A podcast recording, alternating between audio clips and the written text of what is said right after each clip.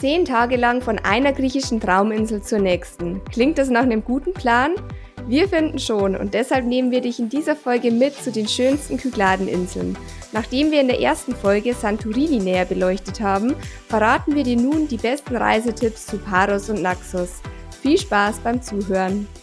Travel Optimizer, der Reisepodcast über Reisen zum Nachreisen. Entdecke mit Nina und Tom neue Reiseziele vor der eigenen Haustüre und am anderen Ende der Welt. Nachreisen ausdrücklich erlaubt. Servus zum zweiten Teil der Podcast-Reihe über die Kykladeninseln. Das ist eine Inselgruppe im Ägäischen Meer, die zu Griechenland gehört. Und die bekanntesten Inseln sind zum Beispiel Paros, Naxos oder auch Santorini. Und genau da war Reisebloggerin Claudia, die uns auch schon in der ersten Folge einige Reisetipps verraten hat. Hallo Claudia, schön, dass du wieder hier bist. Hallo Nina, schön, dass ich äh, auch bei der zweiten Folge dabei sein darf und noch ein bisschen plaudern darf mit dir über Griechenland und die Kykladen. Genau, und es geht ja auch gleich spannend weiter. Ich habe dich ja in der ersten Folge schon kurz vorgestellt, aber für alle, die diese Folge verpasst haben, hier nochmal ein kurzer Steckbrief zu Claudia. Claudia ist selbst Bloggerin und schreibt auf ihrem Blog Beauty Butterflies nicht nur über ihre Reisen, sondern auch über Bücher, Beauty, Rezepte oder Fashion und das schon seit über zehn Jahren. Also schaut gerne mal bei Claudias Kanälen vorbei. Ich verlinke euch die in den Show Notes. Bevor wir starten, möchten wir noch kurz den Sponsor dieser Podcast-Folge vorstellen. Und zwar ist das Holiday Extras.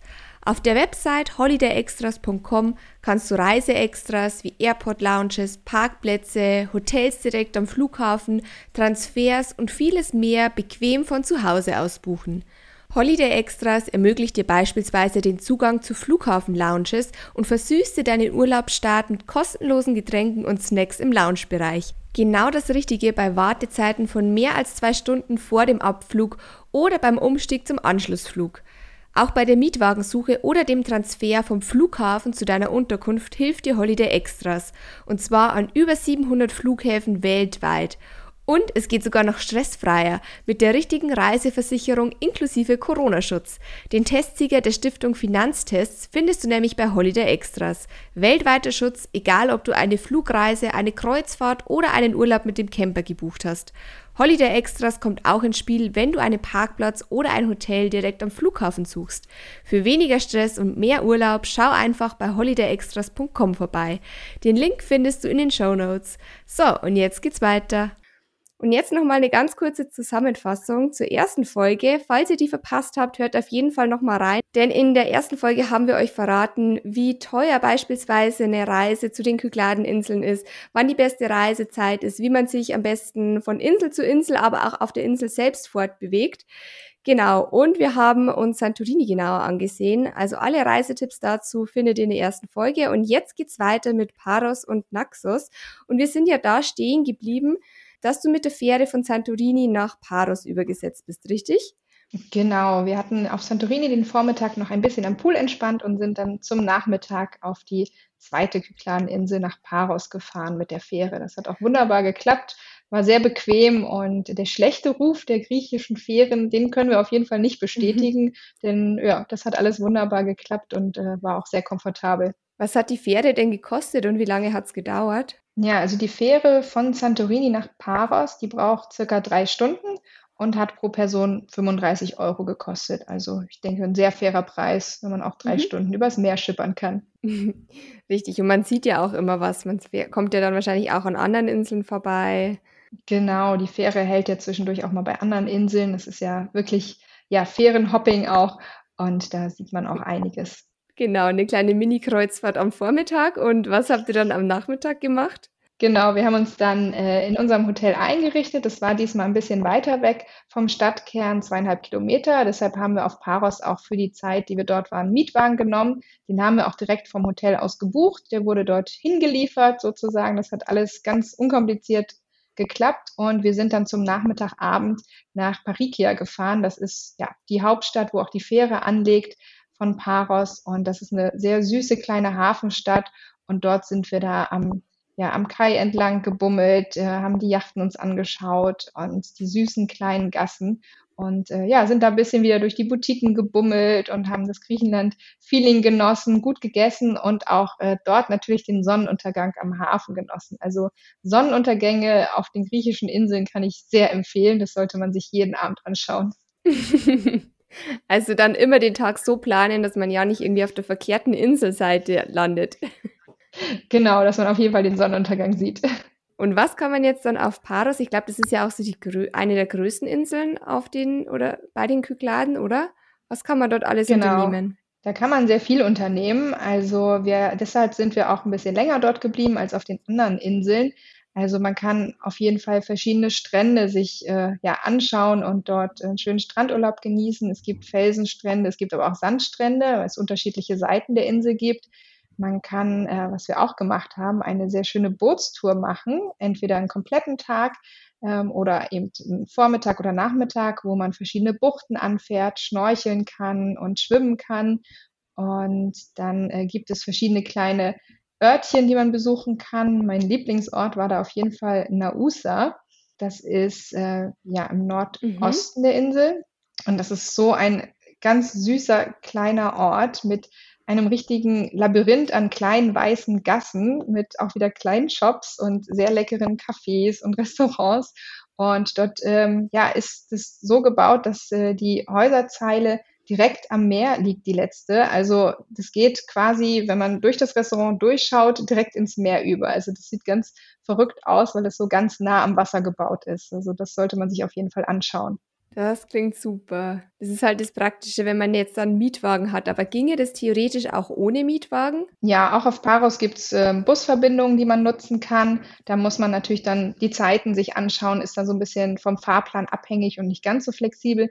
Aber auch da kann man äh, ja mit dem Bus unterwegs sein und die Taxen sind auch nicht so teuer wie in Deutschland. Also ähm, ja, abends dann vielleicht mal aus der Hauptstadt dann zum Hotel zu fahren, das geht auch wunderbar mit dem Taxi. Okay. Aber auf jeden Fall kann man da auf der Insel dann auch mal die Badesachen auspacken. Auf Santorini war es ja eher schwierig. Aber hier genau. ist man genau. dann angekommen bei den Traumstränden. Ja, auf jeden Fall. Da gibt es einige sehr schöne Strände. Hm, nur um jetzt mal so eine grobe Preisvorstellung auch nochmal zu bekommen, was kostet jetzt zum Beispiel so eine Bootstour auf Paros? Ja, also wir hatten uns für ähm, die dreieinhalb Stunden Tour am Nachmittag entschieden, keinen kompletten Tag. Aber tatsächlich sind wir dort drei verschiedene Spots angefahren, eine Lagune, eine kleine Höhle und konnten da baden und schnorcheln. Und das hat pro Person nur 30 Euro gekostet. Und es gab sogar noch einen Snack dazu, frisches Obst auf dem Boot. Und ähm, die Boote, oder zumindest das Boot, äh, was wir genommen haben, das ist von Aliki ausgefahren. Das ist auch ein kleiner Ort, eine kleine Hafenstadt auf Paros und dort gibt es einige dieser Ausflugsboote. Okay, aber das ist ja vom Preis her wirklich sehr, sehr fair. Ja, auf jeden Fall. Sehr cool. Und welche Strände kannst du so empfehlen auf Paros? Also einen ganz besonderen Strand, den haben wir entdeckt, als wir auf dem Weg nach Nausa waren. Der hieß Kolimpidris. Ich hoffe, ich spreche es richtig aus. Es ist eine kleine Bucht und dort ist das Wasser sehr, sehr flach, abfallend. Also wer jetzt vielleicht mit Kindern unterwegs ist, ist da äh, ganz gut beraten, weil man da auch schön baden kann, ohne Angst haben zu muss, dass es direkt sehr tief wird. Und dort sind riesige Steine, die so ganz ja, glatt geschliffen sind, also wirklich mannshohe Steine am Strand, ähm, die dort so kleine Buchten bilden, wo man dann ganz schön dazwischen liegen kann. Und ähm, der Strand selbst oder im Wasser ist aber Sand. Also es sind wirklich nur die Steine am Strand. Das sieht ganz ganz schön aus und ganz besonders. Und äh, ein weiterer Strand, der mhm. an der Ostseite ist, dort befinden sich ganz viele Strände. Das ähm, ja, ist im Osten der Golden Beach. Der ist sehr bekannt. Das ist ein ganz breiter Sandstrand mit ganz goldig gelbem Sand. Und dort ist sehr viel Wassersport unterwegs. Da ist immer ein bisschen Wind oder auch viel Wind und da sind die Kitesurfer und die Windsurfer dabei, die man da beobachten kann oder wenn man gern Wassersport macht, auch natürlich einen Kurs machen kann mhm. oder sich ähm, die entsprechenden Sachen ausleihen kann. Sehr cool. Also wenn man es jetzt mal so vergleicht, nur was ich jetzt von dir gehört habe, Santorini und Paros, würde ich jetzt sagen, Paros hat auf jeden Fall mehr zu bieten, oder? Also ich weiß gar nicht, warum dieser Hype um Santorini entsteht.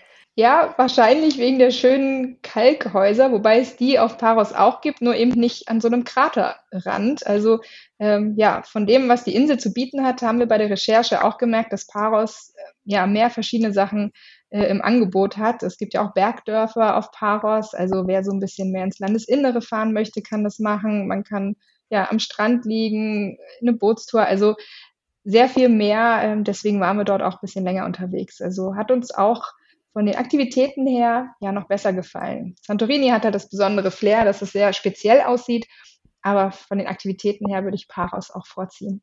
Mhm. Hast du außer die Strände und die Bootstour, die du schon erwähnt hast, sonst noch Reisetipps für Paros? Ja, einmal äh, gibt es auch Weingüter auf Paros. Also wer gern guten Wein trinkt, ähm, mhm. ähm, auf dem Weg nach Nausa, dort ist das Weingut Moraitis Winery. Dort kann man Weinproben machen, bekommt kleine Snacks und kann sich das Weingut anschauen. Also wer das gerne mag, der kann dorthin fahren. Und das Bergdörfchen Lefges, das ist so eine ja, kleine mini-grüne Oase mitten im äh, Inselinneren. Das geht dann auch ein bisschen höher und das ist auch ein ganz schönes kleines Örtchen, wo sehr viel Handwerk ähm, betrieben wird. Also dort kann man sich eine Destillerie anschauen. Es gibt Webereien, die dort ihre, ihr Handwerk zeigen und ähm, ja, natürlich kann man da auch ganz gut essen und da hat man es auch sehr schön. Alles, was das Urlaubsherz begehrt, eigentlich. genau, richtig. Und dann ging es für euch ja wieder weiter auf die nächste Insel, sonst wäre es ja kein Inselhopping, ähm, nämlich nach Naxos. Das ist die Nachbarinsel von Paros, oder? Genau, von Paros nach Naxos sind es nur noch 45 Minuten mit der Fähre, also ein kleiner Hops. Und äh, das war dann mit 11 Euro auch sehr günstig, äh, dorthin zu kommen. Und ja, das ist die Nachbarinsel, hast du schon richtig gesagt. Habt ihr die Fähren eigentlich im Voraus gebucht oder kann man die einfach ganz spontan am Hafen dann noch buchen? Wir haben die im Voraus gebucht, um einfach so ein bisschen unsere Zeiten zu planen, aber man kann die vor Ort auch buchen. Man muss sowieso, wenn man sie online bucht, ähm, nochmal vor Ort ein Ticketbüro aufsuchen, um sich dort das Ticket auszudrucken und auch die Zeiten nochmal bestätigt zu bekommen. Es kann sich durchaus auch was ändern. Ja, Griechenland ist ja auch für Streiks äh, berüchtigt. Also es kann auch mal passieren, dass äh, die Ferien bestreikt werden und dann die Abfahrten sich ein bisschen verzögern oder einfach um eine Stunde verändern. Das äh, sollte man vor Ort sowieso klären. Also ja, man kann es äh, vorher buchen, aber auch vor Ort auf der Insel selber. Mhm. Okay, und wie lange wart ihr dann noch auf Naxos? Auf Naxos haben wir dann nochmal zwei Tage verbracht, bevor es dann zum Festland ging. Okay, habt ihr euch da dann nochmal einen Mietwagen genommen oder habt ihr die Insel mit dem Bus erkundet? Auf der Insel haben wir uns dann auch wieder den Mietwagen gespart und haben viel zu Fuß gemacht. Dort hatten wir das Hotel dann auch in der Nähe des Hauptortes, der heißt auch Naxos. Ähm, dort kommt die Fähre an, dort fahren die Fähren auch wieder ab. Und deswegen haben wir da auf Mietwagen verzichtet, weil man sehr viel in der Umgebung machen konnte und wir dann auch noch mal ein bisschen ja, zu Fuß erkunden wollten und sind dann auch noch mal mit dem Bus gefahren. Also auch da auf der Insel gibt es ein gutes Bussystem. Man muss die Zeiten wieder äh, sich anschauen, äh, weil manchmal fährt dann wirklich nur alle zwei Stunden der nächste Bus, dass man auch wieder wegkommt. Aber das funktioniert sehr, sehr gut und sehr zuverlässig und vor allen Dingen auch sehr günstig. Also so eine Fahrt ähm, auch anderthalb Stunden ins Landesinnere kostet 1,50 Euro oder 2 Euro. Also wirklich sehr günstig kommt man da auch mit dem Bus vorwärts. Mhm. Musstet ihr die, die Einheimischen dort auch wieder fragen oder habt ihr einfach bei Google Maps nachgesehen, wann der nächste Bus kommt? Also funktioniert Google Maps dort? Wir haben uns da tatsächlich auf die Einheimischen verlassen und nicht auf Google und haben im Hotel einfach nachgefragt. Dort hat man uns dann einen Busplan gegeben und der hat funktioniert. Also da würde ich tatsächlich äh, lieber die Einheimischen fragen, weil sich da vielleicht auch vor Ort was ändert, bevor man dann doch drei Stunden im Bergdörfchen hängt und nicht wieder zurück zum Hotel kommt. Ähm, lieber die Locals fragen, die wissen Bescheid. Okay. Obwohl das ja auch auf die schönsten Geschichten sind, die man im Urlaub erlebt, wenn man irgendwo hängen bleibt und dann mit Einheimischen in Kontakt kommt. Das stimmt, das stimmt. Und die Griechen sind so gastfreundlich und so, ja, wirklich von Herzen nett, dass man da, glaube ich, auch kein Problem hat, äh, ja, ein Auto zu finden, was einen dann wieder zurückbringt. Mir tut es nur immer so leid. Ich war auch schon öfter in Griechenland, wenn man dann den Uso ablehnen muss. ich hasse einfach Uso. Aber ich glaube, das ist auch eigentlich, ähm, sehen die Griechen nicht so gerne, wenn man dieses Gastgeschenk ablehnt. Ja, das stimmt. Also der Uso auch im Restaurant, ähm, ja, ist fast schon Pflicht. Aber zu den kulinarischen Tipps kommen wir gleich nochmal. Jetzt nehmen wir erst nochmal Naxos genauer unter die Lupe. Was kann man denn dort noch alles erleben? Ja, Naxos ist eine sehr große Insel. Das ist tatsächlich die größte Insel der Kykladen. Ich habe nochmal nachgeschaut. Und ähm, der Hauptort, der auch so heißt wie die Insel selber, beherbergt aber schon äh, 50 Prozent der Einwohner. Also da ist auf jeden Fall viel los. Da gibt es eine sehr schöne Hafenpromenade und einen Yachthafen. Ähm, auch hier wieder mein Tipp, den Sonnenuntergang im Hafen genießen. Und dort findet sich auch die Portara. Das ist ein ja, riesiges Tempeltor ähm, des unvollendeten Apollon-Tempels. Also der ist nie fertig geworden, aber dieses riesige ja, Tor steht da noch auf einer ja, vorgelagerten mhm. Insel. Und dort kann man zu Fuß rübergehen und ja, da hat man so ein richtiges ja, Ausgrabungsfeeling. Äh, also wer auf Archäologie und alte Steine steht, und da zähle ich mich dazu, ich mag das unfassbar gerne, der sollte auf jeden Fall zu diesem Portara gehen. Das kostet auch keinen Eintritt, da kann man einfach rübergehen und richtig schöne Bilder machen, zum einen von dem Tor, aber auch von Naxos als Stadt selber, die auch ähm, sehr schön anzuschauen ist. Denn ähm, die hat eine sehr schöne Altstadt, wie die anderen Inseln, mhm. Inselörtchen auch.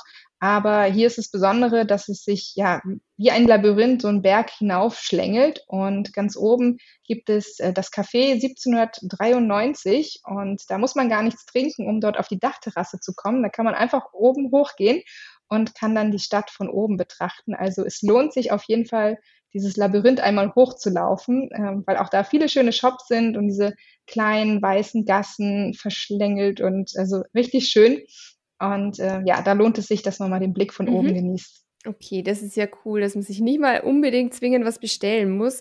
Aber ich kann mir vorstellen, es ist natürlich auch schön, wenn man da mal ein paar, eine Pause einlegt und sich einen Kaffee gönnt. Oder ist es sehr teuer dort? Das weiß ich gar nicht, denn als wir oben waren, war quasi geschlossene Gesellschaft. Wir konnten zwar auf die Dachterrasse, aber da wurde gerade für eine Hochzeit vorbereitet. Ähm, von daher weiß ich gar nicht, was es dort ah. gekostet hätte, einen Kaffee zu trinken. Aber mhm. ich denke mal, den kann man sich dann auch mal gönnen für eine längere Aussicht. Sehr schön. Auf jeden Fall ist abgespeichert Kaffee 1793 für eine gute Aussicht. Und ich nehme an, es gibt auf Naxos auch wieder einige schöne Strände, oder? Ja, genau. Hier gibt es eine ganze Strandpromenade mit vielen Stränden, die sich aneinander reihen. Das ist gar nicht so weit außerhalb ähm, von der Hauptstadt Naxos. Und hier kommt man auch wunderbar mit dem Bus hin. Das haben wir nämlich auch gemacht. Und dieser Bus fährt die ganzen Strände ab und man steigt einfach dort aus, wo es einem gefällt. Und hier gibt es ähm, ganz viele Restaurants und auch Hotels, also größere Hotels. Ähm, wir waren in einem kleineren, etwas außerhalb, aber diese Restaurants und auch Hotels haben immer Strandabschnitte, wo man sich dann ähm, ja Liegen und Schirme mieten kann. Und das war auch gar nicht so teuer. Wir haben dann nämlich zu dritt für drei Liegen und einen Sonnenschirm für den ganzen Tag nur 15 Euro bezahlt. Und das war sogar ganz praktisch, dass es von einem Restaurant aus war, denn man konnte direkt am Strand auch Essen und Getränke bestellen und hatte sogar Service am Platz. Also das war richtig schön. Es war auch nicht überfüllt. Mhm. Also es waren wirklich nicht zu viele Liegen nebeneinander. Man hatte dazwischen immer ganz viel Platz, wo einfach nur Sandstrand war und man richtig schön baden konnte. Da haben wir dann auch so einen halben Strandtag mal eingelegt, um uns zu entspannen und ja, mal im Meer zu schwimmen. ja, den sollte man sich auf jeden Fall gönnen, diesen diesen Strandtag. Das war ja dann eh schon einer eurer letzten Tage, oder? Genau, der Strandtag war der letzte Tag. Ähm, am Tag davor sind wir auch nochmal mit dem Bus in ein Bergdorf gefahren. Das war ähnlich wie auf Paros, ähm, das heißt Chalkio. Dort hatten wir dann zwei Stunden Aufenthalt, weil der Bus eben äh, die Fahrzeiten so hatte. Das hat aber auch wunderbar gereicht, um ein bisschen durch das Dorf zu gehen, auch hier die Handwerkskunst zu, äh, ja, sich anzuschauen. Es gibt eine ganz kleine Wanderung ähm, 30, 40 Minuten durch Olivenbäume zu einer kleinen Klosterruine, um mal so ein bisschen das Landesinnere zu sehen. Und ja, am letzten Tag waren wir dann eben am Strand und haben da mhm. uns dann nochmal entspannt nach dieser anstrengenden Wanderung, 40 Minuten. Ja, und so habt ihr drei Inseln innerhalb von neun Tagen dann gesehen.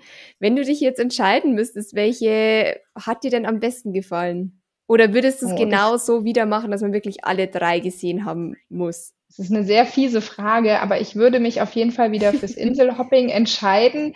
Auch wenn Paros natürlich sehr viele Aktivitäten geboten hat, ist es einfach ganz toll, mal Santorini zu sehen und wirklich dieses ja, Postkartenmotiv live zu erleben. Das hat schon was Besonderes. Ähm, und auch mhm. Naxos ah, ich kann mich nicht entscheiden, Nina, es tut mir leid. Die waren alle drei toll. Und ähm, ja, wir würden das auch jederzeit wieder genauso machen. Also wir wollen auf jeden Fall nochmal wieder auf die Kykladen, dann vielleicht andere Inseln, weil ich äh, ja immer gerne was Neues sehe. Aber so wie die Reise geplant war, so war es wirklich perfekt. Alle drei Inseln, das hat schon gut gepasst. Das kann ich sehr empfehlen. Du hast es ja in der ersten Folge schon gesagt, die Kykladen bestehen ja aus 56 Inseln, wenn ich es mir jetzt richtig gemerkt habe. Also da könnt ihr sogar noch ein paar Mal Urlaub machen, bis ihr alle gesehen habt. Das stimmt. Da sind noch ein paar Urlaube drin, bis man alle abgeklappert hat. Aber euer Urlaub war ja noch nicht zu Ende. Es ging ja dann am letzten Tag noch für einen Stopover nach Athen. Und ich finde es eigentlich ganz cool, dass man am Ende dann nochmal ähm, den Zwischenstopp quasi nutzt, um die Stadt zu erkunden. Was kann man denn jetzt bei 24 Stunden sich in Athen ansehen? Ja, also auf jeden Fall, und ich denke, das wird dem erst, äh, wird allen als erstes einfallen, ist natürlich die Akropolis. Und äh, das ist ja, das wäre mir jetzt auch als erstes Haupt eingefallen. genau, Haupt-Sightseeing-Spot. Und ähm, ja, das haben wir natürlich auch gemacht. Wir sind abends angekommen und sind am nächsten Morgen ganz früh direkt zur Öffnung. Ich glaube, das war um acht oder kurz nach acht Uhr. Also wir hatten im Hotel auch ein sehr frühes Frühstück und haben uns tatsächlich den Wecker gestellt, damit wir ja als Erste mit rein können. Zum einen, weil es dann noch nicht so überfüllt ist. Ähm, die Akropolis wird ja auch von vielen Kreuzfahrern ja, angefahren oder die werden dorthin gebracht. Die kommen dann ja so ab neun, nach neun Uhr. Deswegen lohnt es sich auf jeden Fall früh aufzustehen und gleichzeitig wird es da oben auf dem Hügel auch sehr heiß. Also es gibt keine Schattenplätze und tatsächlich war unser Tag der erste im, in der Saison, wo die Akropolis um 10 Uhr geschlossen wurde, weil es zu heiß war, weil es dann zu gefährlich war ähm, für die Leute. Deswegen waren wir sehr froh, dass wir ganz früh dort waren. Also wirklich der Tipp, früh da sein, mhm. um es ein bisschen ruhiger zu haben und auch äh, nicht ganz so heiß. Aber es lohnt sich auf jeden Fall, die Akropolis zu besichtigen, oder? Ja, das ist schon wirklich toll, das mal live zu sehen. Ähm, das ist ja, überragt ja die Stadt und egal wo man in der Stadt unterwegs ist, man sieht fast äh, ja aus jedem Winkel die Akropolis und das lohnt sich schon sehr. Wer nicht unbedingt reingehen möchte, der kann auch auf den Marshügel. Das ist so ein Hügel, der direkt neben der Akropolis liegt und da zahlt man keinen Eintritt. Da kann man sich einfach hinsetzen und ja, vielleicht auch mal den Sonnenuntergang genießen oder eben von dort aus sich die Akropolis anschauen. Ich würde aber trotzdem reingehen, weil es wirklich ähm, ja, beeindruckend ist, vor diesen Denkmälern zu stehen und äh, die Größe noch viel besser erfassen zu können, als wenn man das immer nur im Fernsehen sieht. Man hat es schon tausendmal gesehen, aber dort zu stehen mhm. ist schon was anderes und ist sehr zu empfehlen. Habt ihr eine Führung gemacht oder ähm, auf eigene Faust erkundet? Wir haben sie auf eigene Faust erkundet. Ähm, ich weiß gar nicht, ob es eine Führung direkt gibt. Also die Kreuzfahrer, die haben dann immer ihren Guide dabei, aber man kann auch einfach so reingehen. Es gibt äh, Informationstafeln und die informieren eigentlich sehr gut über das, was man sieht. Okay, also an einem Tag auf jeden Fall dann die Akropolis machen, vielleicht den Marshügel. Gibt es sonst noch was, was man dann schafft an dem Tag? Ja, tatsächlich gibt es noch ein paar Ausgrabungsstätten in der Stadt selber, aber Athen hat gar nicht so viel zu bieten, ja, wie jetzt zum Beispiel, wenn ich das mit Rom vergleiche, wo die ganze Stadt wirklich voll gepackt ist mit Sehenswürdigkeiten, Kirchen und so weiter. Es gibt mhm. auch in mhm. Athen Kirchen, ähm, aber ansonsten ist es ja eine sehr typische Stadt mit den üblichen äh, Shops und äh, in der Innenstadt äh, ja, waren wir dann noch ein bisschen unterwegs und es war aber auch wirklich dann sehr heiß. Also wir hatten über 40 Grad und das wird dann in den Gassen schon sehr unangenehm. Und deswegen äh, ja, haben wir uns dann auch abends nochmal äh, aufs Hoteldach verzogen. Wir hatten nämlich ein Hotel, zwar in der Innenstadt, ein kleines Hotel, das war auch nicht so teuer, aber das hatte eine eigene kleine Dachterrasse mit Blick auf die Akropolis. Und da haben wir dann abends unsere Drinks oh, genossen oh, und äh, uns die Akropolis angeguckt. Die wird dann nämlich abends auch schön angeleuchtet und das sieht richtig gut aus. Okay, super. Also war das, war die Idee mit dem Stopover in Athen wirklich gut? Ja, also das war zum einen äh, ja unsere Idee, um noch die Akropolis auch mal zu sehen und Athen uns anzuschauen, aber mhm. auch, weil wir so ein bisschen Sorge hatten, wenn was mit der Fähre schief geht, dann verpassen wir ja den Flug, wenn das am gleichen Tag ist. Von daher empfiehlt es sich auf jeden Fall auf dem Festland nochmal nachts zu übernachten, ähm, ja, falls dann doch vielleicht die Fähre einen Tag ausfällt und man ein bisschen später ankommt. Also das beides an einem Tag zu machen, mit der Fähre übersetzen und den Flug, das könnte vielleicht schief gehen. Okay, das ist auf jeden Fall nochmal ein guter Tipp. Also vielen Dank auch für deine ganzen Reisetipps und wer sich nicht alles merken konnte, kann wie gesagt auch nochmal auf unserem Blog alles nachlesen. Und jetzt sind wir schon fast am Ende, aber ich hätte am Ende dann jetzt noch einen kurzen Schwenk in die Kulinarik gemacht, in die griechische. Wir haben es ja mal ganz kurz angeschnitten. Ähm, aber was sollte man denn, wenn man jetzt in Griechenland Urlaub macht, auf jeden Fall mal gegessen und getrunken haben? Also bei den Getränken ist ein ganz, ganz großer Tipp oder ein Highlight von mir gewesen, waren die Frappés, also Eiskaffee. Das bekommt man dort überall. Das mm. ist auch so ein mm. bisschen Insel-Nationalgetränk, hatte ich das Gefühl. Das wurde auch vorher ganz vielen, ähm, ja, ganz viele haben uns das empfohlen. Und das ist wirklich sehr angenehm. Also das gibt einen richtig schönen, ja, kühlen Kick, wenn man da durch die heißen Gassen läuft. Und ähm, das ist ein sehr großer Tipp. Der hat auch überall sehr gut geschmeckt. Mal ein bisschen süßer, mal ein bisschen mehr nach Kaffee. Also da kann man sich durchprobieren. Da hat wahrscheinlich auch so jedes Kaffee ihr, ja, ihre eigene Rezeptur.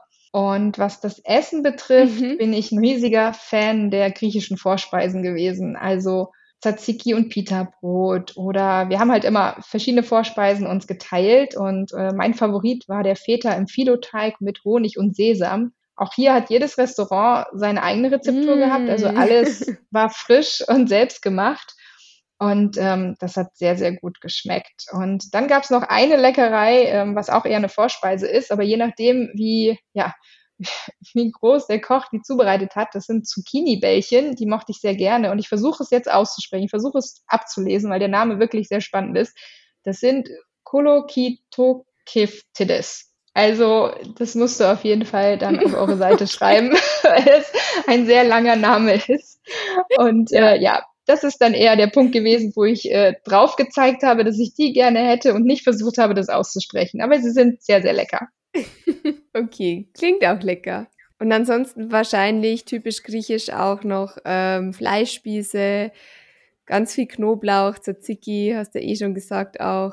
Also alles, genau. was man so auf einer guten Karte beim Griechen findet. Ja, das stimmt. Tatsächlich muss ich sagen, dass mir die griechische Küche vor Ort besser gefallen hat als das, was man äh, ja in Deutschland oft beim Griechen so bekommt. Diese typischen Fleischplatten, die gibt es da so gar mhm. nicht. Das ist eher so eingedeutscht. Ähm, also es gibt Fleischspieß durchaus, aber ansonsten sehr viel ja, nicht solche Massen an Essen, wie wir das hier vom Griechen kennen. Das fand ich sehr angenehm. Natürlich gibt es in den Hafenstädten auch immer viel Fisch also, und Meeresfrüchte, die dann fangfrisch ähm, dort serviert werden.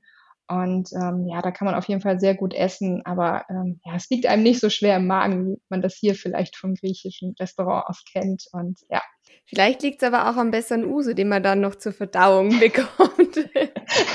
Das kann auch sein. Also das ist tatsächlich äh, kein Klischee, das äh, ja stimmt oder ein Klischee, was wirklich stimmt. Es gibt immer oder fast immer noch ein Uso hinterher und äh, ja, das ist dann auch die Gastfreundschaft und äh, ja, den nimmt man dann doch auch gerne an und der räumt den Magen dann auf. Aber Ach, ja, ich, ich kann auch Na Nachtische glaube ich. muss dann der Tom ein bisschen mehr trinken. Oder man redet sich raus, dass man ja. da sind sie dann auch verständnisvoll. okay, stimmt. Ähm, ja, du wolltest gerade noch eine, eine, Nachspeise empfehlen. Genau, es gibt noch äh, ja für die Süßschnäbel. Ähm, das habe ich äh, auf auf Paros äh, gegessen und dann auch noch öfter gesehen. Das sind so kleine Teigbällchen, die heißen Lukumades. Und ja, das sind frisch äh, zubereitete Teigbällchen, die dann mit äh, Schokosoße und Kekskrümeln überzogen werden. Und das ist sehr, sehr lecker.